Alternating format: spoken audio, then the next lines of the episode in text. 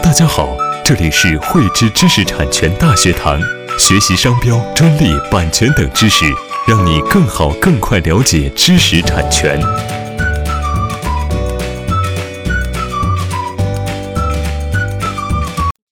在我们的司法审判实践当中，由于呢权利人的损失啊，侵权人的获利，这些呢都是难以举证。加上呢，很多用于这个维权的专利都没有去进行任何的这个许可，并且呢，即算是有许可，但是呢，这个许可与这个案件的一个关联度并不高，因此呢，在实践当中，这一些呢都很难去作为这个案件的这个审判的依据。啊，我们在实践当中呢，据不完全统计，百分之九十八左右的一个专利侵权案件呢，都采用法定赔偿啊这样的一个模式，即呢。人民法院呢，在这个一万到这个一百万之间呢，来确定赔偿的这个额度。采取这个法定赔偿的这个模式呢，虽然一定程度上呢降低了啊我们权利人的一个举证责任，但是呢，从审判赔偿的这个结果来看呢，很难去填平我们权利人的一个损失，对侵权行为的一个打击力度呢并不大。这一点呢，就成为了我国知识产权保护呢。长期以来面临的一个重要的难题。那么呢，在现行法律规定的一个赔偿模式下，我们如何能够提升人民法院呢基于这个法定赔偿模式确定的一个判赔金额？要了解这样的一个问题呢，我们就得先知道这个影响法定赔偿金额的一个因素有哪些。从我国专利法啊第六十五条第二款来看，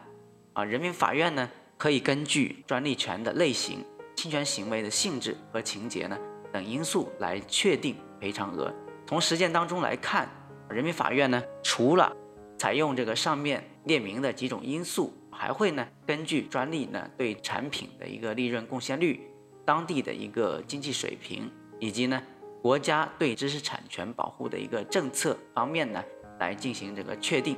比如说，我们国家在去年呢实行进一步对这个知识产权进行严保护的一个政策之后，各地的这个知识产权案件它的一个判赔额度啊都有一个明显的提升。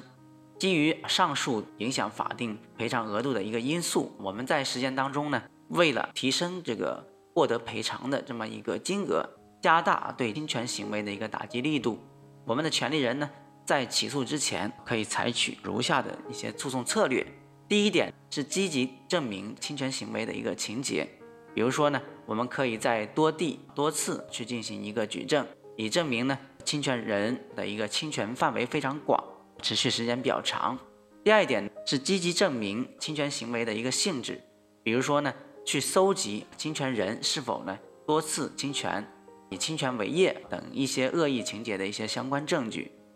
第三点呢是选择合适的管辖法院。我们通过积极搜寻证据，通过合适的一个诉讼策略，将这个案件呢提交到这个判赔额度比较高的一些法院去进行审理。第四点呢是选择合适的一个诉讼时机。对于侵权行为呢，我们可以先进行取证，然后呢根据这个市场或者是呢国家政策的一个变化来选择啊最合适的一个时机去进行起诉。第五点呢。是积极对专利产品的利润贡献率去进行举证，包括提供一些审计报告啊、评估报告等等，以证明呢专利的一个创新程度和对这个利润的一个贡献率。第六点呢是积极对自己的一个损失去进行举证。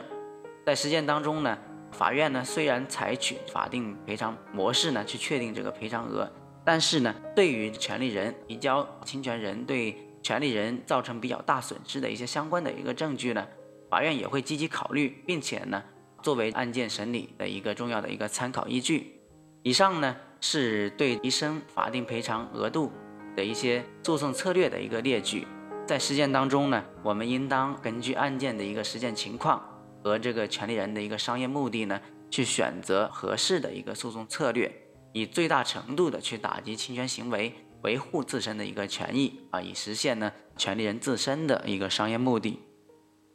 喜欢慧知课程内容的朋友，欢迎转发分享或在节目下方留言，还可以与我们老师进行互动哦。